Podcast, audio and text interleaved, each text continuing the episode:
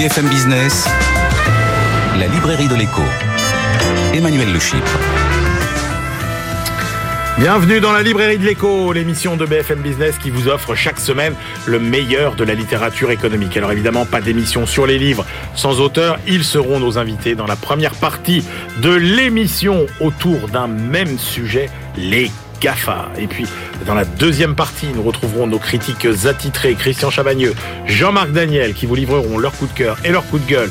Et puis, nos chroniqueurs, notre bibliothécaire, Stéphanie Colo, notre globetrotter Benahouda, Abdelhaim pour le meilleur de la littérature euh, du passé, du futur, et puis aussi le meilleur de la littérature euh, économique dans le monde entier, dans toutes les langues. N'oubliez pas notre compte Twitter, notre page Facebook. C'est parti tout de suite avec nos invités. Mais comment en 20 ans ces entreprises qui n'étaient euh, pour la plupart hein, euh, que des start-up euh, sont devenues des empires qui dominent le monde, savent tout de nous, écrasent leurs concurrents, voire fragilisent la démocratie. Ces entreprises, ce sont bien sûr les GAFA, alors plutôt en Occident, hein, les Google, Amazon, Facebook, Apple, et puis en Chine, c'est plutôt les PATX, les Baidu, Alibaba, Tencent, Xiaomi, dont le mélange d'innovation, de fascination, de sidération euh, peut-être a été le cocktail qui a fait d'eux euh, les maîtres de l'économie mondiale. Alors, euh, faut-il réduire leur pouvoir?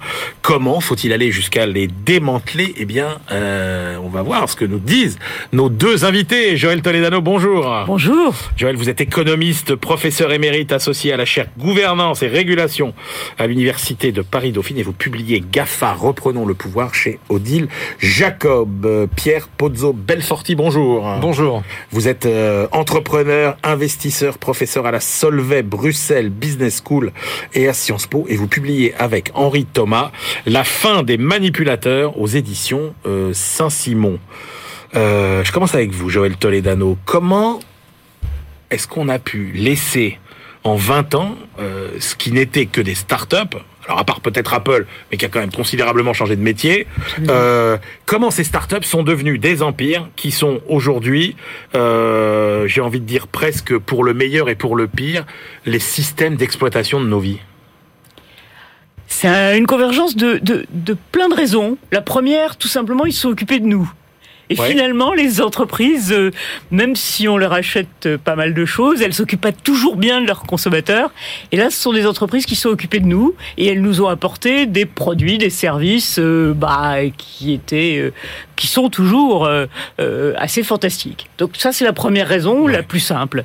La deuxième, c'est qu'ils sont rentrés par donc le numérique, avec le numérique, avec des nouveaux modèles économiques que on comprenait pas bien. L'économie numérique, c'est quelque chose qui maintenant est assez bien connu, euh, anticipé, etc. On sait, euh, euh, on n'a pas toujours bien compris. En tout cas, ce qui est sûr, c'est que les dirigeants, eux, ne savaient pas bien et les académiques ont mis du temps à comprendre de ce Là, j'imagine que vous pensez par exemple aux plateformes oui, euh, dont, la, dont, la, logique a été quand même assez compliquée, les marchés bifaces. Exactement, ce qu'on appelle les marchés bifaces, où aujourd'hui il y a des... Euh, ah, une des, des dizaines de, de, de milliers d'articles selon que vous les preniez en éco, en sociologie, euh, en droit, en, en techno, enfin bref.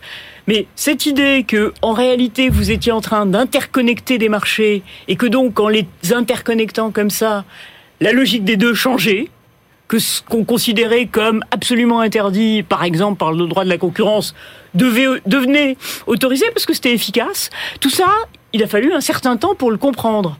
Donc, vous avez eu ce, ce premier mouvement, vous avez eu en plus le fait qu'ils sont rentrés globalement par les loisirs, c'est-à-dire des activités alors ça, c'est un point important que vous signez dans vos livres. Vous dites d'habitude, quand il y a des grandes révolutions technologiques comme ça, c'est toujours dans le cœur des infrastructures, c'est le chemin de fer. Et là, tout de suite, les pouvoirs, ils ont les yeux braqués sur euh, ce qui se passe dans ces secteurs-là. Là, en gros, ça a commencé par les loisirs, donc euh, ça a commencé par la musique, je sais pas si vous vous souvenez, où justement euh, c'était pas bien de d'uploader de, euh, sans payer, etc. Mais c'était c'était la musique et les jeunes, les deux, les deux font que c'était pas forcément très stratégique. C'est que quand, je dirais, euh, dans la deuxième décennie du, du, du XXe siècle, on a commencé à voir qui s'intéressait à la finance, qui s'intéressait à l'automobile, qui s'intéressait au spatial, enfin, tout secteur qui a sont nobles, même au militaire. Et, et dans ce cas-là, on a commencé à se dire, oulala, là là, mais que se passe-t-il Donc, un mélange entre de la mauvaise compréhension, des, des, des, acteurs qui nous servaient bien, euh, Fascination, sidération, incompréhension. Absolument. Pierre Pozzi, Belforti, vous, euh, est-ce que vous pouvez nous expliquer mais le, la clé vraiment du pouvoir de ces GAFA, c'est quoi? C'est euh, Est-ce que c'est ces fameux algorithmes qui sont de, de vraies boîtes noires? C'est ça vraiment la clé du pouvoir ou pas? Non, c'est la machine qui gère la clé du pouvoir. La clé du pouvoir, ce sont les données. Ouais. Et ce sont les données privées. C'est les données de l'individu, de chacun d'entre nous, qui sont capturées jour et nuit y compris quand votre téléphone est éteint, quelle que soit la marque de smartphone. Et c'est extrêmement important à le savoir parce que évidemment c'est là où on capture toutes ces données. Et comme on va de plus en plus vers l'intégration de la technologie dans la vie de tous les jours, c'est un énorme problème puisque ces données ne nous appartiennent plus. Et donc on va arriver, comme dit Yuval Hariri, on va arriver à un point où finalement la machine risque d'en savoir beaucoup plus que nous sur nous-mêmes. Ça, c'est la clé du pouvoir. Après, les algorithmes, évidemment, c'est des mathématiques, c'est des applications technologiques, etc. Mais c'est le moteur. Mais l'essence, ce sont les données. Et la vraie bataille, ce sont les données pour le futur. Mais juste ce, alors cette bataille des données, euh, est-ce que ça, dès le départ, c'est dans l'esprit de ces de ces de ces Gafa ou pas? Absolument pas. Ça n'a pas été compris au début. Ça a été compris dans un deuxième temps. Et là, je vous invite éventuellement à lire le livre de Shoshana Zuboff, absolument extraordinaire, Le capitalisme de surveillance qui est absolument un livre de, de, de top mmh. niveau, comme on dit, parce qu'elle explique que notamment Google, qu'elle connaît depuis 30 euh, ans, professeur émérite à Harvard, elle explique qu'effectivement, au début, Google n'avait pas compris. D'ailleurs, le logo, c'était Don't be evil, ne soyez pas euh, le diable. Mais en fait, ça a évolué vers un modèle économique extrêmement puissant et totalement inattendu, comme d'ailleurs Madame Toledano explique aussi dans son livre. Et c'est la puissance économique qui est venue après, lorsqu'ils ont commencé à comprendre comment ils pouvaient convertir les, les données donc, qui géraient en créant d'abord des plateformes et puis des écosystèmes desquels l'individu a du mal à se libérer. Alors, est-ce que c'est ça euh, qui explique aussi, Joël Tanedano, la, la cartélisation qui a été aussi extrêmement rapide? C'est-à-dire que tous ont su euh, écraser finalement la, la concurrence Pas tous ceux qui, justement, les GAFA. Oui, les euh, quatre, bien sûr. Pas, les, parce que, si vous voulez, j'ai commencé à le dire tout à l'heure, euh, au cœur de l'économie numérique, il y a effectivement cette dynamique de qui est à la fois un mélange des économies d'échelle et de ce qu'on appelle les économies de réseau, qui fait que si vous arrivez à vous imposer, à ce moment-là, vos coûts euh, marginaux, vos, coûts supplémentaires par nouveaux clients sont quasiment euh, nuls, et que dans ce cas-là, vous êtes indéboulonnable sur ce type de service. Ça, c'est la logique de l'économie numérique, sauf que quand Google est rentré, il y avait avant lui d'autres moteurs. La différence, c'est que les acteurs dont nous parlons, ils ont bien compris qu'il risquait d'y avoir quelqu'un qui venait derrière et qui était susceptible effectivement de prendre leur place.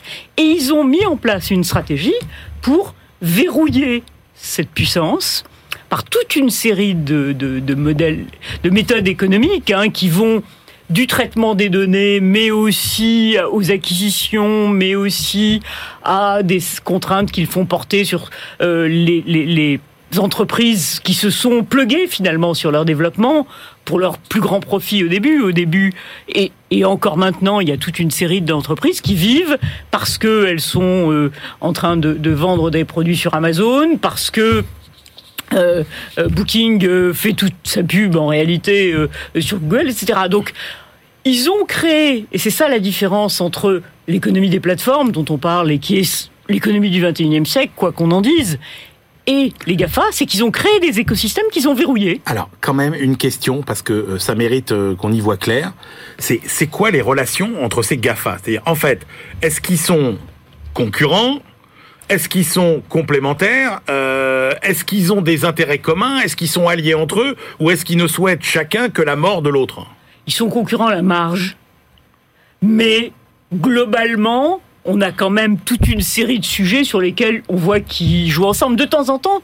Euh, si vous voulez, par exemple, aujourd'hui, Facebook qui comme tous les autres. Hein. Le, la clé pour toujours comprendre leur stratégie, c'est de se dire que, vu ce qu'ils sont, ils doivent continuer à croître en permanence avec des taux exceptionnels s'ils veulent garder ces cours de bourse absolument fabuleux. Donc, vous allez à la fois chercher à faire croître euh, votre périmètre en, euh, je dirais, en, éventuellement en piquant ce que font les entreprises qui sont venues euh, se développer chez vous, comme on a pu le voir chez Google, chez Facebook, etc.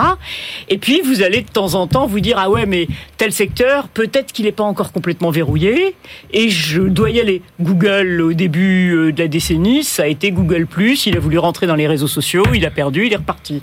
Aujourd'hui, Facebook dit oulala, ce serait pas mal si je faisais du commerce. Ça ira bien avec ma monnaie d'ailleurs. Donc, euh, bah, ils se mettent à faire du commerce et donc ils deviennent à la frange concurrent de euh, d'Amazon. Mais à la frange. Mais à la frange. Pierre Pozzi Belforti, posons la question euh, qui a encore euh, été posée de façon plus aiguë depuis l'affaire du Capitole, de Trump, etc. Est-ce que ces GAFA menacent vraiment nos libertés fondamentales? Je pense que oui. Et je crois qu'on est à la dernière frontière. Je vais vous expliquer pourquoi. Parce qu'en fait, plus on capture des données privées sur toute votre vie, parce que tout y passe. Je veux dire, quand vous avez Google, vous utilisez Gmail, vous stockez toutes vos, vos photos, tous vos messages, WhatsApp qui est lié évidemment à Facebook, évidemment, tous vos messages, alors qu'on dit qu'ils sont encodés. Bien sûr, ils sont encodés, mais qui a la clé d'encodage? WhatsApp, évidemment. Donc, si vous voulez, on devient de plus en plus esclave, puisque aujourd'hui, on a du mal à s'en passer. Et la preuve en est, d'ailleurs, c'est ce que j'explique aussi dans le livre, vous avez certains cas de personnes qui ont essayé de, se détacher, de s'isoler, d'essayer de travailler, de fonctionner sans tous ces supports et ces plateformes. C'est devenu pratiquement impossible. Le problème, c'est qu'est-ce qu'on en fait de ces données? Qui les utilise? Et jusqu'où? Et nous savons, puisque c'est de domaine public, nous savons par ailleurs que, évidemment, notamment les services de renseignement ont aussi le droit à des backdoors, comme on dit dans les softwares. Et notre entreprise qui est basée en Californie, évidemment, utilise un certain nombre de softwares qui ont été analysés et pour lesquels on a trouvé qu'effectivement, il y avait des lignes de code qui étaient effacées pour lesquelles on ne pouvait pas avoir accès. On a été aussi loin que de devoir réécrire nous-mêmes des fonctions sur des codes pour éviter d'avoir des backdoors pour éviter que des services de renseignement puissent avoir, y avoir. Ah, donc vous avez dû verrouiller à double tour absolument, absolument. Mais, mais, votre outil. Absolument. Et pourquoi? Mais parce que vous devez savoir, vous avez d'autres entreprises, notamment américaines, par exemple Palantir et d'autres, qui travaillent avec les services de renseignement américains, dont l'État américain, c'est un des plus grands clients. Alors c'est des relations commerciales, on est d'accord. Mais quand on sait que certains ministères de la Défense en Europe, je ne vais pas citer les pays, mais c'est connu, on va sur Google et sur d'autres moteurs de recherche, on a la réponse. Utilise Palantir, je trouve ça ahurissant. Alors, je, je, vais plus loin. À partir du moment où toutes ces données sont capturées et qu'on connaît tout de votre vie privée, de votre vie professionnelle, de tous les emails que vous envoyez, des photos que vous prenez, des endroits où vous allez, euh, le taxi, l'Uber que vous payez, ce que vous achetez sur Amazon, etc., on a un profilage extrêmement détaillé. Le problème, là où on resserre les libertés individuelles, c'est que sur le moteur, notamment Google, qu'est-ce qu'on fait? Votre profil, il est absolument bien ciblé et on sait, par exemple, que vous achetez souvent, régulièrement, des chaussures de telle marque ou de l'autre marque, ou bien que vous voyagez en business ou en tarif économique, etc. Donc, quand vous faites des recherches, le résultat de ces recherches, ce n'est pas l'accès au libre marché. En fait, on vous referme dans une boîte qui est de c'est juste pour euh, savoir quelles chaussures vous utilisez, on se dit que c'est pas très grave. Et, mais mais alors, mais c'est quoi la prochaine étape eh ben, Je vais vous dire, on va pas plus loin parce que vous avez soulevé la question du Covid. Ben, je vais vous dire, pour moi, le Covid, on est passé complètement à côté en Europe. Je vais vous dire pourquoi. Parce que quand les gouvernements européens, y compris l'Union européenne, pris de enfin, panique presque pour le Covid, etc. On a dit il faut pousser l'application Covid. Vous inquiétez pas, c'est anonyme. Mm. Moi, j'étais bouche bée, d'ailleurs j'ai écrit quelques articles là-dessus, parce que je me suis dit, tiens, il se fait que c'est la première fois dans l'histoire, à ma connaissance, de Google et Apple, que les deux entreprises ensemble ont signé un contrat en moins d'une semaine pour développer une application ensemble. Je me suis dit, mais comment ça se fait? Et puis j'ai compris, c'est le cheval de Troie pour accéder à un marché dont on parle, dont la valeur est estimée à plusieurs centaines de milliards de dollars, ce sont les données de la santé. Mais quand les citoyens eux-mêmes sont incités à devoir remplir l'application Covid et que le gouvernement pousse, en disant allez-y, mettez les données, etc., en fait, vous mettez vos données médicales là-dessus, sans aucune réglementation. Mais quand je vais chez mon médecin et que mon médecin commence à expliquer ou dit à droite ou à gauche et casse le secret médical, rompt le secret médical, ça peut être pénal. Par contre, il n'y a aucune réglementation qui empêche les GAFA, et notamment le BATX, de traiter ces données médicales. Donc en fait, il y a un énorme, euh, comment dire, trou vide entre la réglementation dans le monde réel Ouais. et la réglementation dans le monde digital. Euh, Alors ça c'est un des aspects, Joël Toledano. Mais là, ce qu'on a vu euh, quand Twitter, par exemple, décide de supprimer les comptes de Donald Trump, c'est qu'on a, en fait, c'est quelque part la direction de Twitter qui décide de qu'est-ce qu'on peut dire, qu'est-ce qu'on peut pas dire. Et donc on voit finalement que le risque, c'est que partout, dans tous les domaines, on ait une espèce euh, d'ordre privé qui se substitue euh, à la loi. Mais c'est ce qui se passe aujourd'hui. Enfin, attendez. Est-ce que c'est alors, est-ce que c'est grave Aujourd'hui, euh, ce qui se passe dans Facebook ou dans Twitter, c'est qu'il y a effectivement des réglementations de ce qu'on peut faire et pas faire, pas toujours très transparentes, mais par ailleurs, et qui sont appliquées soit par des machines, soit par des humains, pour ça. Donc la question, effectivement, c'est celle que vous posez après, parce que après tout, euh, des directeurs de rédaction qui disent dans mon journal il y a telle chose et il n'y a pas telle autre. euh, le, le problème, c'est- on, on connaît. Donc, sauf qu'aujourd'hui, du point de vue de la loi, ils sont pas considérés comme des médias euh, au sens de, de, de la loi sur la presse, j'entends. Euh, c'est, habituel que le, le- les problèmes commencent quand effectivement les mécaniques qui sont dernières parce que on a envie d'augmenter le chiffre d'affaires, parce que effectivement on souhaite qu'il y ait les, que les consommateurs restent le plus longtemps, qu'ils soient accros à leurs usages, etc. On pousse un certain nombre de comportements qui sont plus agressifs, euh, qui sont, etc. Et on pousse éventuellement, on aide, on favorise des mouvements qui sont plutôt des mouvements de fracture sociale que de, euh, d'homogé- de, de, disons, Alors, de, de Comment réconciliation. Comment on régule tout ça? Pierre Pozzi, euh, Belforti, qu'est-ce qu'on fait maintenant? Ah, je pense qu'il y a deux choses. Euh, euh, bien sûr, il y a le côté législatif. Ouais. Alors, pardon. Un point très important. Il faut, il faut leur laisser l'espace pour continuer à se développer. Eux, mais comme tous les autres, toutes les nouvelles startups.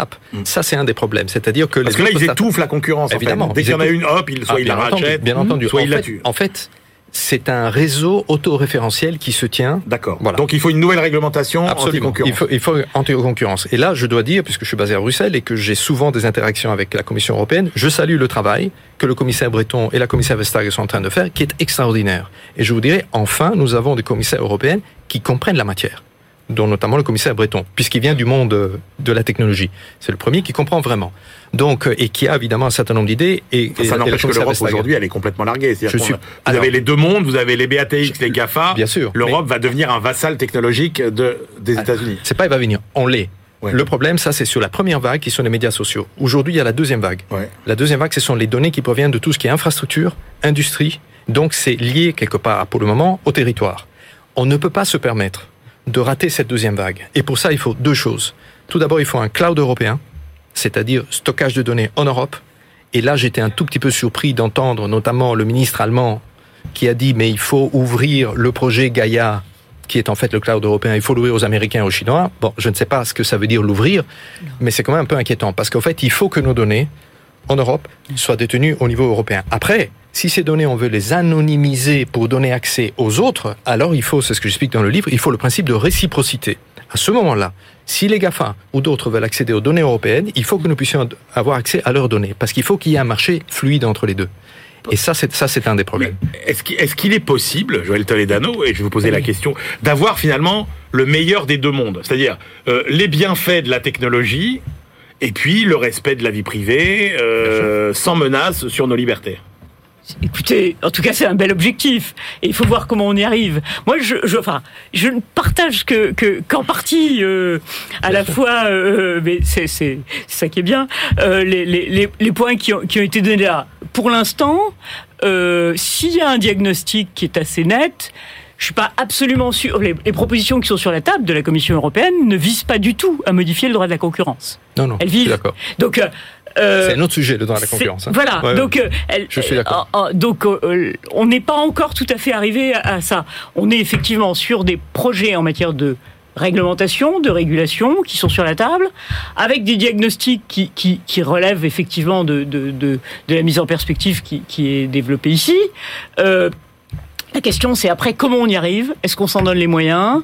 Et, et, et, et sinon, je pense que c'est possible. Sinon, effectivement, nous aurons à choisir entre la dictature euh, à la chinoise et la dictature douce euh, à la, euh, effectivement, américaine. Oui, mais alors ce que vous dites, vous, Pierre Pozzi Belforti, c'est que la planche de salut pour l'Europe, paradoxalement, c'est peut-être finalement ce monde digital, mais respectueux euh, de nos libertés. Alors on a évoqué les questions de réglementation, mais il y a les questions de, de, technologie. Est-ce qu'on a les technologies aujourd'hui qui nous permettent d'avoir euh, cette, euh, ce monde digital respectueux des libertés? Alors il y a trois points à votre question. Euh, le premier point, c'est que nous avons une culture qui est différente de la culture américaine. C'est très important parce que d'ailleurs quand le GD, G, en français, voilà, RGPD, RGPD, RGPD, voilà en français quand il a été voté, bon, j'étais en Californie quelques mois auparavant, me disait sur la protection des données. Voilà, les Américains disaient "This is your crap." Ça, c'est du, du crap européen. Mais quand ça a été voté, tout à coup, parce que les Américains comprennent ça, comme on dit en anglais, if you, if you hit them in the wallet, si on les touche là où il y a le portefeuille, je peux vous dire que là, ils sont très éveillés. Hein. Donc tout à coup, ils ont réalisé, et évidemment, Facebook a commencé à investir pour avoir les personnes nécessaires pour pouvoir respecter ces règlements européens. Donc l'Europe doit aller encore plus loin. Et je pense qu'il y a moyen de pouvoir combiner une législation qui soit respectueuse des données et de l'individu, tout comme nous l'avons dans le droit, je dirais, euh, commercial et dans le droit au niveau des droits, euh, je dirais, de la personne. Dans la vie réelle, nous devons les avoir d'un point de vue digital. La deuxième chose, c'est que d'un point de vue technologique, il faut remettre l'humain au centre. Et il faut comprendre, aujourd'hui, il y a un changement de paradigme qui doit avoir lieu. Ça va être lent et ça va être dur parce que la force économique de ce créneau, de ces secteurs-là, est extrêmement puissante. Qu'est-ce que je veux dire par là? Aujourd'hui, le cloud est au centre. Et vous avez les différentes applications autour, Facebook, Uber, etc., etc. Et puis tout autour, dans la couronne large, vous avez les utilisateurs, qui eux doivent utiliser les applications, et tout va dans le cloud. Et donc ceux qui maîtrisent le cloud, les Amazon Web Services, les Google, etc., dominent le système et dominent les applications externes. Demandez à Facebook s'il peut se passer du cloud. Impossible. Évidemment, il l'utilise. Idem, idem notamment, euh, si vous voulez, des, des, des par exemple, euh, Booking, etc. Par contre, ce qu'il faut essayer à terme, dans la législation, mais aussi dans la technologie, c'est essayer de remettre l'humain au centre. Et si l'humain peut remettre l'humain au centre, ça veut dire anonymiser d'une certaine façon. Bien entendu. Alors comment on fait? Alors, il y a deux manières de le faire. La première, c'est au niveau législatif, c'est que nous puissions assurer et garantir, d'où le cloud européen, neutre, qui peut pas appartenir à des entreprises privées, ou en tout cas fortement réglementé si ça appartient à des entreprises privées. La deuxième chose, ce sont des technologies qui peuvent remettre l'humain, qui peuvent donner à nouveau à l'humain le pouvoir de contrôler son, son, son, Mais ça, vous avez, son information. Alors, nous, ce que nous avons breveté au niveau international, c'est une technologie qui permet de faire trois choses. Un, c'est détecter un humain d'un robot, pouvoir les différencier. Donc, ça veut dire que nous pouvons par exemple, sur Facebook, vous avez... On peut nettoyer déjà tous les... Vous avez des centaines de milliers, c'est pas des millions de faux profils qui sont générés par des ordinateurs, de robot farms, comme on dit en anglais, et qui, euh, euh, en fait, font passer des, des, des, fausses nouvelles. Nous pouvons déjà différencier le vrai humain du robot. Ça, c'est énorme. La deuxième chose, c'est que nous pouvons identifier aussi la personne, donc la, la personne elle-même, à travers son signal électrique neurologique. Ça veut dire que c'est absolument unique. Et c'est une technologie qu'en plus on ne peut pas copier ni falsifier pour des raisons techniques, je ne vais pas vous expliquer maintenant. Ce qui veut dire qu'à un certain moment, si l'humain on le remet au centre et il, elle arrive à maîtriser son information, c'est extrêmement puissant. Joël Toledano. Oui, je pense qu'il faut commencer par le commencement, c'est-à-dire pour pouvoir utiliser très belle technologie, il faut arriver à déverrouiller les marchés d'abord. Ouais. Déverrouiller les marchés. Absolument. C'est, on l'a vu euh, tout à l'heure, il y a des écosystèmes assez fermés. Il faut se donner les moyens, effectivement, non seulement d'empêcher que ces, ces, ces entreprises abusent de leur position de marché, mais en plus que des entreprises européennes, pour ce qui nous concerne, puissent effectivement rentrer sur le Mais marché. Ça veut dire quoi? Et- Ça veut dire les démanteler Ça veut dire non, euh, non, non, ça veut pas dire les démanteler. Ça veut dire euh, faire en sorte, et on a, on a su le faire au XXe siècle pour les télécoms. Il n'y a aucune raison qu'on n'y arrive pas dans le numérique, contrairement à ce que ces acteurs nous font croire, comme Ouais. si tous, ils étaient forcément euh, différents et que rien ne se faisait comme avant. Il faut effectivement rendre possible, par exemple, de concurrencer l'outil de euh, Google en matière de search. Et pour ça, il faut avoir accès à un certain nombre de données qui, qui- que euh, Google doit de- euh, mettre euh, en Garde pour lui pour le moment. Si vous regardez Amazon, si vous voulez éviter que l'ensemble du commerce soit structuré par la stratégie d'Amazon, il faut aller regarder de près à quoi servent Amazon Prime, à quoi servent la logistique d'Amazon, et regarder comment on fait pour que euh, tout commerçant ne soit pas dans l'incapacité absolue de faire le même type de conditions commerciales, et se donner les moyens progressivement de faire grandir des entreprises pour, pour les concurrencer. Donc la, la première chose à faire, me semble-t-il, c'est de déverrouiller le marché et évidemment en même temps continuer à faire pousser les entreprises technologiques européennes pour qu'elles bénéficient de ces ouvertures de marché. Si on ne met pas en place une régulation proactive et pro-concurrentielle, à ce moment-là, on n'y arrivera évidemment pas. Si je peux ajouter un commentaire. Le mot de la fin. Le, alors, le mot de la fin, c'est regardons ce qu'on a fait dans les télécoms en Europe, ce qu'on a fait pour les chemins de fer, pour les grands conglomérats et la manière dont on, les a, entre guillemets, libéralisés. D'une certaine manière, alors ça peut sembler un peu ahurissant, contradictoire, mais on devrait faire un peu la même chose, c'est-à-dire pouvoir libéraliser l'utilisation des données que, toutes, que ces GAFA ont. Donc, il y a une analogie très forte avec les télécoms, avec les chemins de fer, etc., etc. Le mot de la fin, je pense qu'il y a beaucoup d'espoir. Je pense que la bataille va être longue.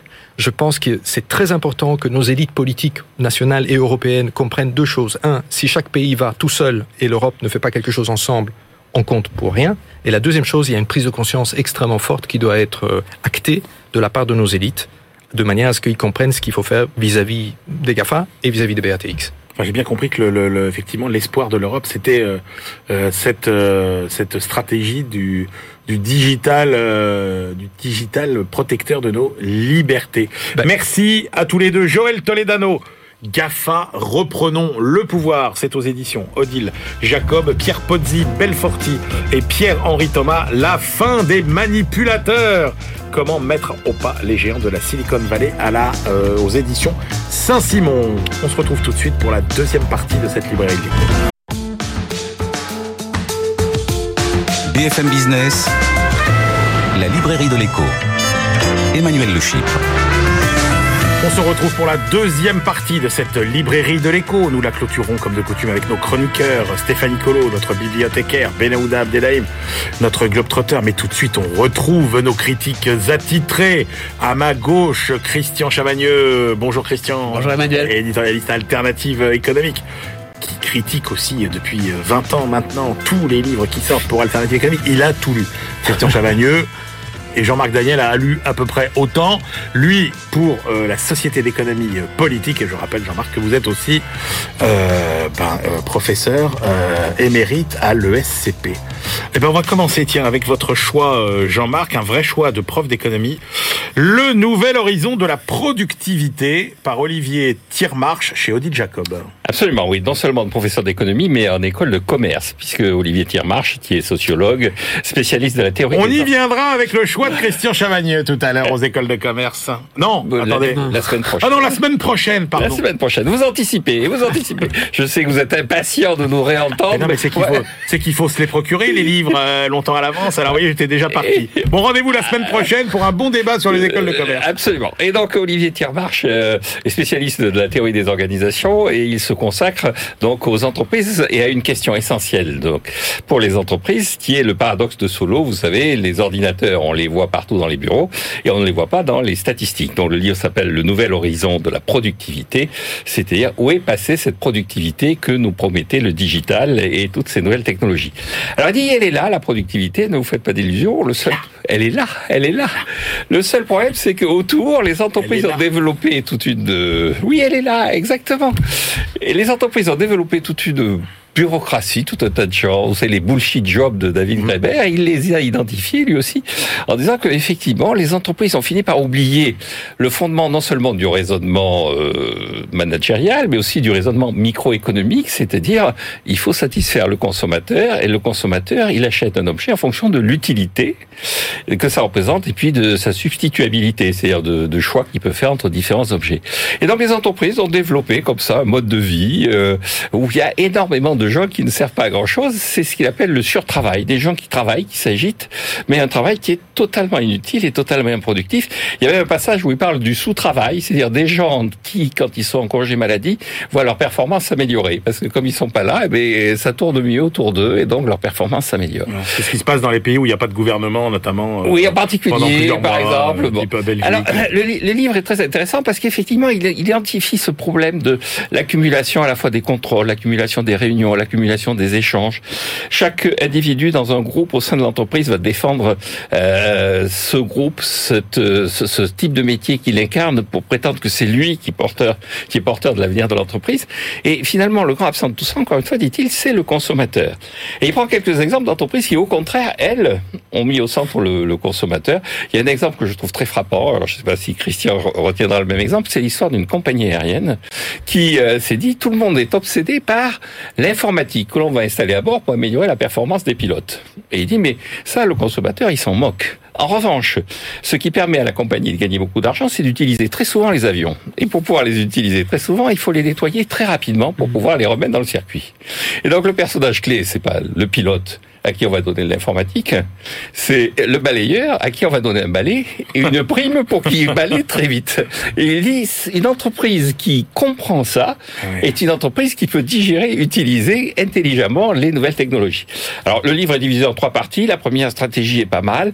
Euh, la dernière est moins convaincante. Ce que je reprocherais, le seul reproche que je ferais à ce livre que j'ai trouvé à la fois original et intéressant, c'est que de temps en temps, il y a, on a l'impression que c'est un peu des PowerPoint qu'il a, qu'il a mis en page. Le syndrome du consultant. Un le peu, syndrome là. un peu du consultant. Mais en tant que professeur d'école de commerce, je ne condamne pas.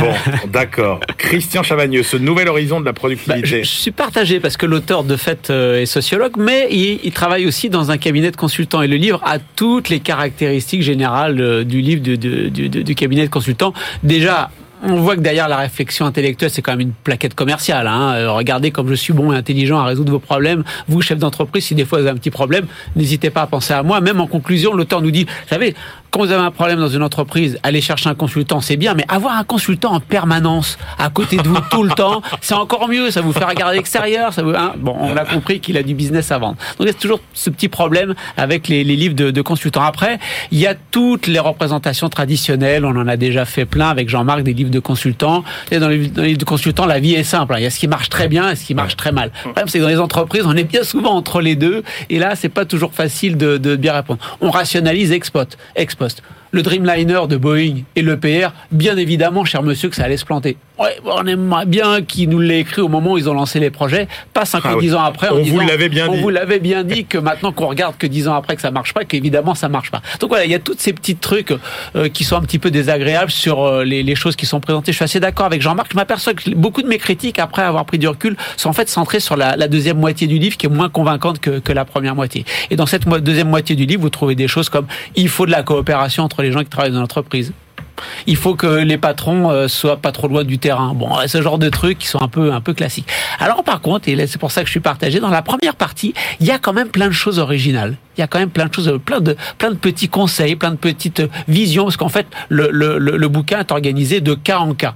Euh, il y a ça. Regardez euh, le cas d'entreprise, le cas d'entreprise, le cas d'entreprise. Et là, il y a des petites choses originales. Vous avez un problème de gestion dans une entreprise. On, vous entendez souvent, ah tel service, tel service, ça marche bien. Alors celui-là, ça marche pas. Il dit, si vous avez des problèmes de gestion, c'est qu'en fait, c'est des solutions de production. Si les gens travaillent comme ça, et si vous considérez qu'ils travaillent mal, c'est parce que vous leur avez demandé de produire quelque chose, qu'ils ont trouvé cette façon de produire dans leurs contraintes. Ça pose des problèmes, d'accord, mais posez-vous quelle est la, la, la solution de production qui a amené à ce problème de gestion. Vous avez plein des, des, des, petites choses comme ça qui sont plutôt euh, plutôt originales et qui font qu'on se dit de temps en temps euh, ah oui ça c'est c'est vraiment pas bête. Euh, vous avez un nouveau projet à, à lancer, faites ce qu'il appelle un pré-mortem, c'est-à-dire vous imaginez dans cinq ans, expliquez-moi pourquoi ça n'a pas marché.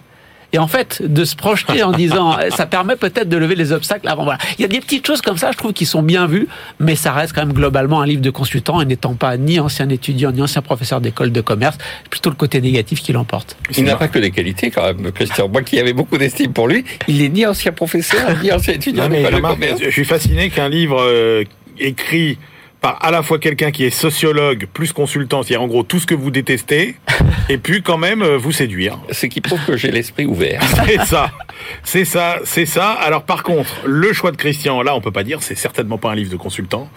Ça s'appelle Un train d'enfer euh, par Erwan Manak euh, aux éditions La Ville brûle. On va voir si Jean-Marc a l'esprit ouvert. Alors, il y a des limites à l'ouverture d'esprit de Jean-Marc. Oui. Je vous, le- je vous dis tout de suite, aussi, aussi, aussi fermé qu'un signal carré euh, avant un passage à niveau. Mais euh, allons-y. Un train d'enfer. C'est, euh, c'est euh, comme l'indique le titre, une enquête dessinée. Oui, c'est, ça se présente comme une bande dessinée, mais en fait, Gwenaël Manac aussi, pardon, j'ai oublié. Qui, a, qui dessiné. hein. Ouais. Euh, en fait, ça, ça se présente comme une BD, mais c'est c'est pas une BD. C'est une enquête de fond sérieuse sur où en est la SNCF. Et la réponse c'est pas très bien. Et euh, est-ce que la libéralisation progressive de toutes ces activités va l'amener à être euh, mieux? Non. Euh, et donc le côté dessiné, ça apporte un côté ludique et pédagogique, mais c'est une vraie enquête de fond. On est d'accord ou pas? Avec les analyses, parce que je me, doute bien que Jean-Marc doit pas être d'accord, mais je trouve qu'il y a plein d'éléments factuels, on apprend plein de choses. L'auteur nous dit, euh, la SNCF, elle est courte de lièvre à la fois, une rentabilité maximum d'un côté, et puis un service public de qualité de l'autre. Malheureusement, les deux vont pas toujours ensemble, et quand il y a un problème, euh, les dirigeants de la SNCF ont choisi la rentabilité plutôt que la qualité du service public. On passe en revue toutes les questions de management des hommes baisse des effectifs. Euh, management hyper productiviste, on l'a vu à France Télécom, à la Poste, enfin hyper productiviste euh, des, des, des équipes. On revient bien évidemment sur le statut. Là, moi je trouve que c'est un, un bon exemple, le statut des cheminots. Et donc là, l'auteur, bon évidemment défend le statut des cheminots, mais il nous dit regardez, les avantages supposés sont pas si importants que ça. Par contre, il y a des inconvénients, par exemple sur le partage jour-nuit des heures de travail, qui font que euh, c'est un vrai désavantage pour pour les cheminots. Et à chaque fois, on va prendre les petites lignes, euh, la tarification. Pourquoi est-ce que les gens dans un TGV payent pas tous le, le, le même prix, le fret. À chaque fois, au moins, vous êtes d'accord ou pas d'accord avec les conclusions, mais il y a beaucoup de factuels, il y a beaucoup de recherches de documents, beaucoup de recherches de statistiques qui vous sont présentées. Les euh, fameux, euh, les fameux euh, euh, partenariats public-privé. Il y a un exemple qui est donné, qui est celui de la, la ligne à grande vitesse Paris-Bordeaux. C'est Vinci qui a construit la ligne et donc la SNCF l'utilise et est obligée de payer des péages. Eh bien, il y a dans, dans, dans ce partenariat un nombre de clauses absolument incroyables qui bénéficient à Vinci. Je vous en donne une seule. Euh, normalement, pour répondre à la demande, il faudrait faire circuler 11 TGV par jour. Vinci a réussi à faire mettre dans le, dans le contrat qui, et la SNCF devant payer et devant faire circuler 19. Alors que la demande, c'est 11. Donc évidemment, Vinci s'en met plein les poches. Oui, mais alors, enfin, soit si Vinci se retrouve face à des gens qui savent pas négocier. Soit, alors, euh, soit Vinci a bien négocié, soit, comme Laurent Mauduit nous l'explique dans d'autres livres, il faut, on, on- on rémunère, on donne des prébendes aussi à ses amis lorsqu'on libéralise et lorsqu'on privatise. Quoi qu'il en soit, d'un côté ou de l'autre, Ouais. c'est pas bon pour les deniers publics. De manière générale, je finis juste, la, la- la stratégie générale du tout TGV est dénoncée dans le livre parce que ça a endetté, parce que ça a empêché la SNCF euh, de- de- d'investir dans la rénovation du réseau, qui fait qu'alors on choisit la grande vitesse, on est obligé de réduire la vitesse pour des questions de sécurité. Moi, j'ai trouvé que même si vous êtes d'accord ou pas, au moins factuellement, il y a beaucoup, beaucoup d'informations. Jean-Marc Daniel. Je vais tout de suite euh, dévoiler un secret. Je ne suis pas d'accord. C'est quand même euh, un tract de Sudrail euh, mis en image. hein. C'est, c'est, euh, Alors effectivement, il y a des éléments factuels. Ils disent combien gagne un cheminot. Il y a- Le tout début est assez comique sur le, la, la, les difficultés qu'on rencontre maintenant euh, l'usager devenu client dans- à plusieurs reprises dans, le, dans la bande dessinée. Ils disent ah c'était ça d'esprit qui consiste à passer de l'usager au client pour se procurer un billet de train. Autrefois, euh, on allait au guichet, on achetait un billet de train et c'était tant du kilomètre, donc on était capable de savoir combien ça allait coûter pour aller de Paris à Bordeaux, puisqu'on vient. alors ils disent, euh, on trouve jamais l'endroit où il faut acheter le billet. Quand on a trouvé l'endroit où il faut acheter le billet, on comprend pas pourquoi euh, il vaut ce prix. Donc bon, donc ça c'est assez comique, c'est assez. Pe- Petit souvenir personnel, moi qui ai passé des étés entiers à vendre des billets et des réservations euh, à la gare Montparnasse, je peux vous dire que les gens n'étaient pas super ravis de faire des queues, de prendre Ben, des tickets pour passer, pour acheter leurs billets et, et réserver leur place. Hein, euh. Oui, oui, mais moi aussi j'ai fait la queue. J'ai pas l'impression que c'était mieux avant pour Voilà, le coup. exactement. Et alors tout, tout est un peu comme ça, c'est-à-dire tout est un peu tendancieux, un peu déformé. À la fin, c'est vrai, le, le, le- le- la conclusion du livre, c'est quand même il y a deux logiques. Il y a une logique qui prétend la logique de service public et puis ce qu'ils appellent la logique comptable. Et ils disent qu'il y a de dramatique, c'est que la logique comptable s'est imposée. Mais il y a quand même un moment où la logique comptable, elle n'est pas imposée par une idéologie, elle est imposée par la réalité de la vie. Il y a un moment où quand même l'organisation, elle coûte, elle coûte au contribuable, elle coûte à l'usager devenu client. Il y a un moment où on est en droit de se poser des questions sur euh, son efficacité, sur euh, sa rentabilité, sur le service qu'elle rend à la population et, et donc à ses usagers devenus clients. Une remarque sur le graphisme. Effectivement, je trouve que c'est assez chargé à certains moments, c'est assez difficile à lire. Et il y aurait pu y avoir le texte euh, d'aérer un peu tout ça. Et quelquefois, alors le coup de crayon, autant je trouve que certaines images sont bien faites, il y a d'autres fois où je trouve que le coup de crayon est un peu sec. Il y a en particulier un endroit où on voit un portrait de Louis Gallois et un portrait de Le Floch Prigent. Gallois est pas très aidé dans ce portrait. Hein. Je ne sais pas si c'est reconnu, mais bon. Et donc, il y a, quelquefois, je trouve que le dessin n'est pas très plaisant. Et donc, euh, l'outil euh, bande dessinée, l'outil graphique euh, avait pour objectif, je pense, de rendre la lecture plus agréable et l'abord plus simple. Je pense que c'est pas parfaitement réussi, y compris de ce côté-là. Ouais. Moi, ce que je trouve fascinant, c'est toujours le fantasme, vous savez, du, du service public dans lequel forcément le service est d'une extrême qualité, qu'il y a des trains absolument tout le temps et que tout ça ne coûte rien pour, pour, l'usager. Je rappelle quand même que les deux meilleurs chemins de fer du monde, euh, c'est euh, un totalement privé, euh, le Japon, un public, la Suisse. Le seul point commun qu'ils ont, c'est que les billets sont chers. Eh ben oui, mais on en a toujours que pour son argent. Merci messieurs.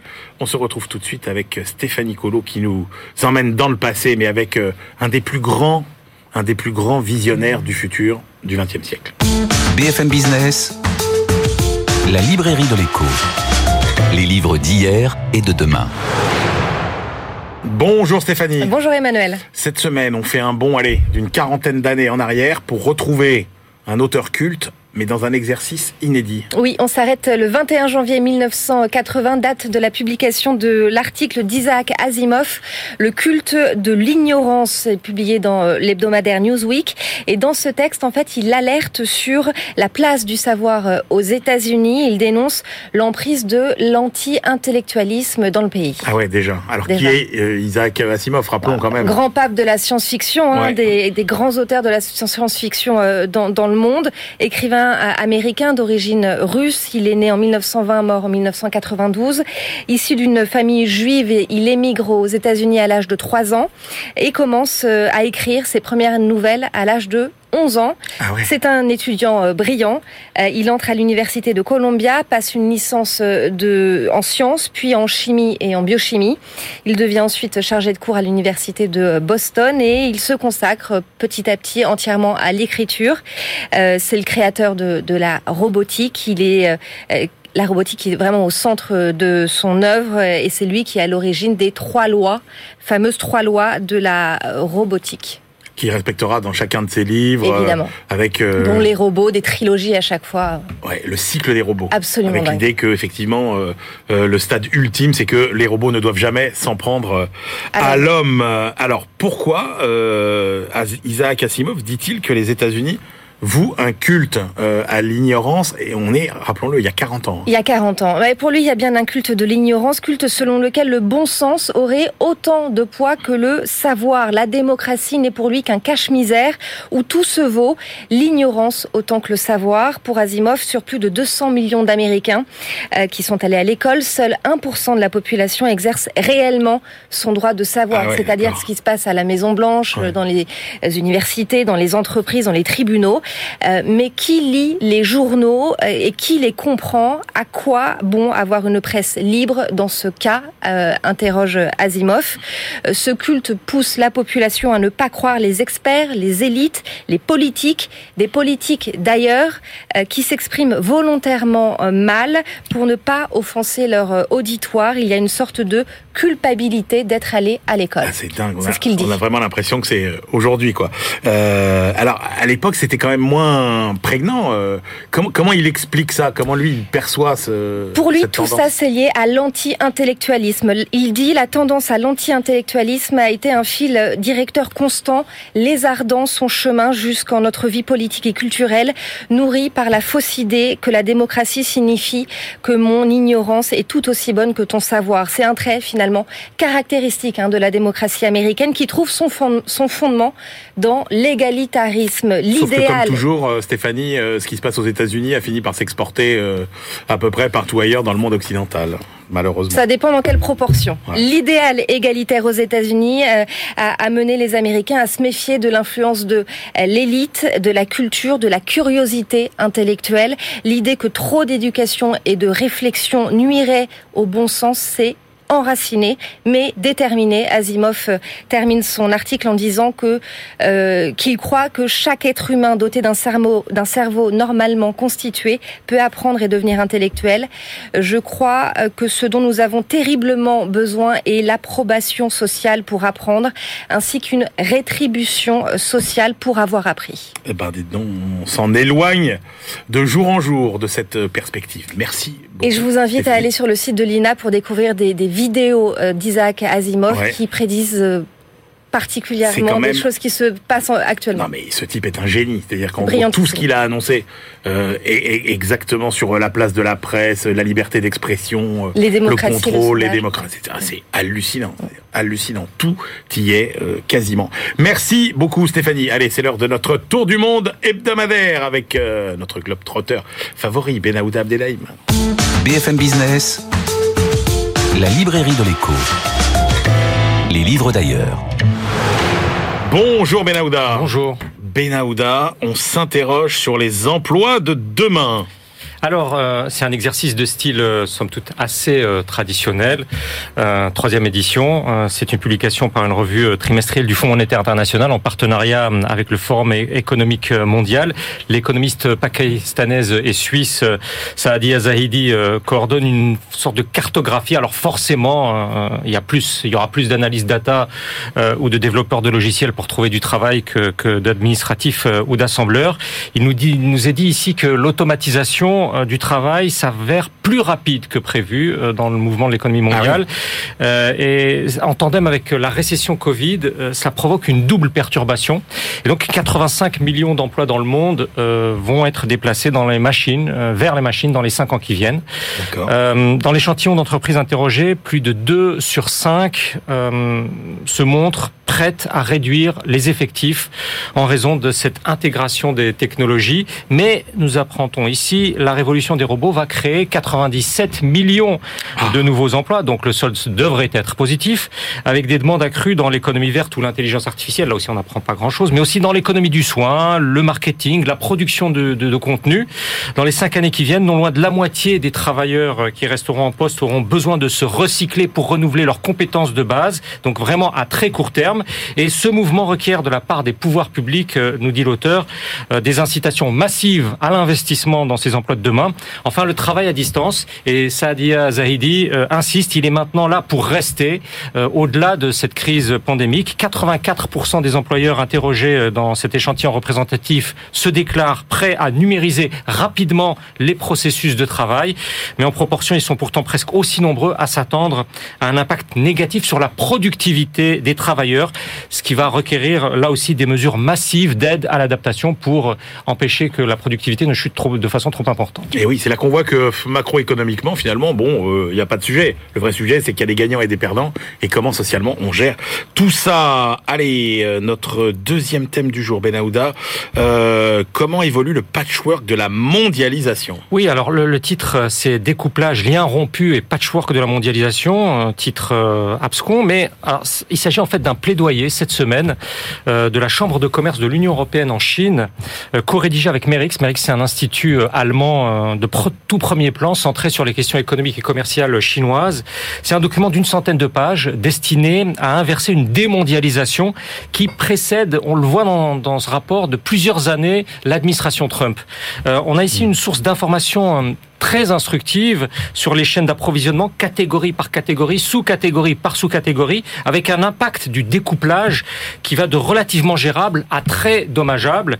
Et là, cela concerne en particulier les liens avec les entreprises chinoises dans à peu près tous les domaines euh, numériques de haute technologie. Ce document tend démontrer à quel point l'interdépendance euh, voulue par la Chine se révèle très sélective, euh, toujours là où elle a besoin d'un et de savoir-faire pour euh, tendre vers l'autosuffisance.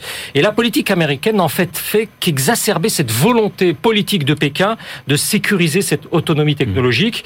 Alors paradoxalement, dans cet appel à remondialiser, très documenté encore une fois, la recommandation essentielle faite à l'Union européenne est d'accroître son autonomie stratégique elle-même, d'ensemble, ensemble, solidairement. Et à ce titre, il est préconisé l'instauration d'un Conseil euh, européen de sécurité économique, euh, tout en investissant davantage dans les partenariats économiques avec des États partageant les mêmes idées. Je cite, alors là, on, on se demande ce que ça veut dire ces idées-là, mais bon, en tout état de cause, que l'Union européenne, notamment avec le Canada, le Royaume-Uni, le Japon, la Corée du Sud, Taïwan et l'Inde.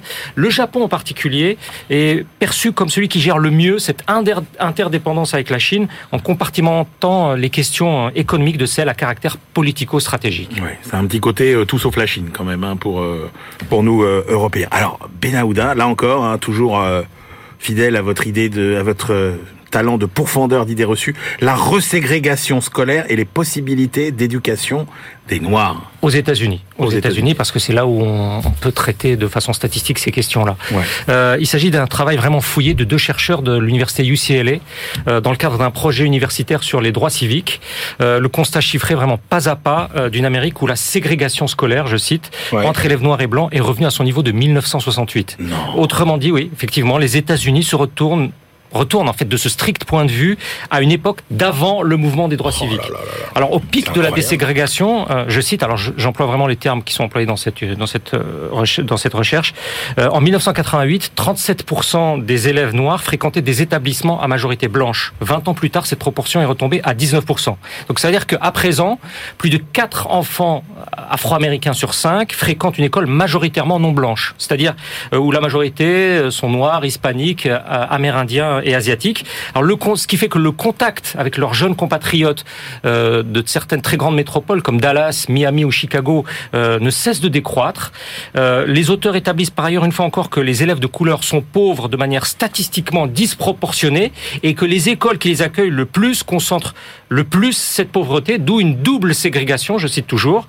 L'éligibilité au déjeuner gratuit à la cantine apparaît comme un paramètre statistique déterminant de corrélation. Et selon les recommandations émises, il va falloir viser en leur coupant les fonds publics, euh, les districts qui refusent la mise en place euh, des, plans d'équité. Euh, on ne nous dit pas quelles seraient les, conséquences de, ces décisions, mais en tout état de cause, les auteurs nous disent que le programme de campagne démocrate à la présidentielle a promis de l'action.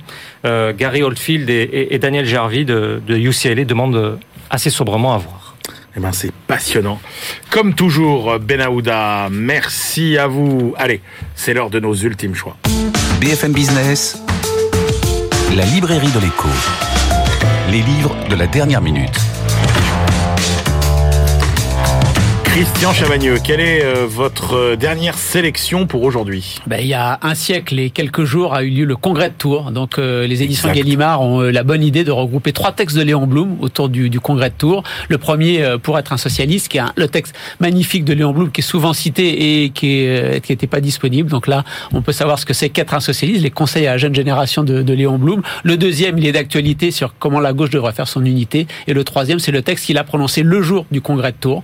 Euh, et c'est un texte absolument magnifique. Tout le monde ne se rappelle pas forcément de ce qu'est le congrès de Tours, Christian. Alors, le congrès de Tours, euh, décembre 1920, c'est la séparation de ce qui deviendra le Parti socialiste, la SFIO et le Parti communiste. Et il dénonce déjà dans son texte du Congrès de Tours le fait que euh, le Parti communiste se laissera avoir en URSS et ailleurs par un pouvoir dictatorial, par ah, une dictature dingue. du Parti ah, unique, ouais. par la violence de la prise de pouvoir. Vraiment un, un, très très beau texte et comme la, la formule consacrée, il faut quelqu'un pour garder la vieille maison. C'est quelqu'un, c'est Léon Blum et il emmènera la vieille maison au pouvoir en 36. Jean-Marc Daniel. Moi j'ai choisi euh, le dernier livre de Gaspard Koenig. Vous savez, Gaspard Koenig c'est un esprit euh, très fécond, donc euh, il a écrit des essais, il a écrit des livres. Et, et très libéral, rajouterait. Très libéral, et donc son dernier livre s'appelle L'Enfer, c'est un roman. Oui, il s'essaye au roman, Gaspard. Euh, oui, oui, alors c'est assez bizarre qu'en roman, c'est euh, donc je ne vais pas dévoiler le, le, contenu et surtout la fête du livre, mais l'enfer en question, c'est un peu la société dans laquelle nous vivons, qui est symbolisée par des aéroports.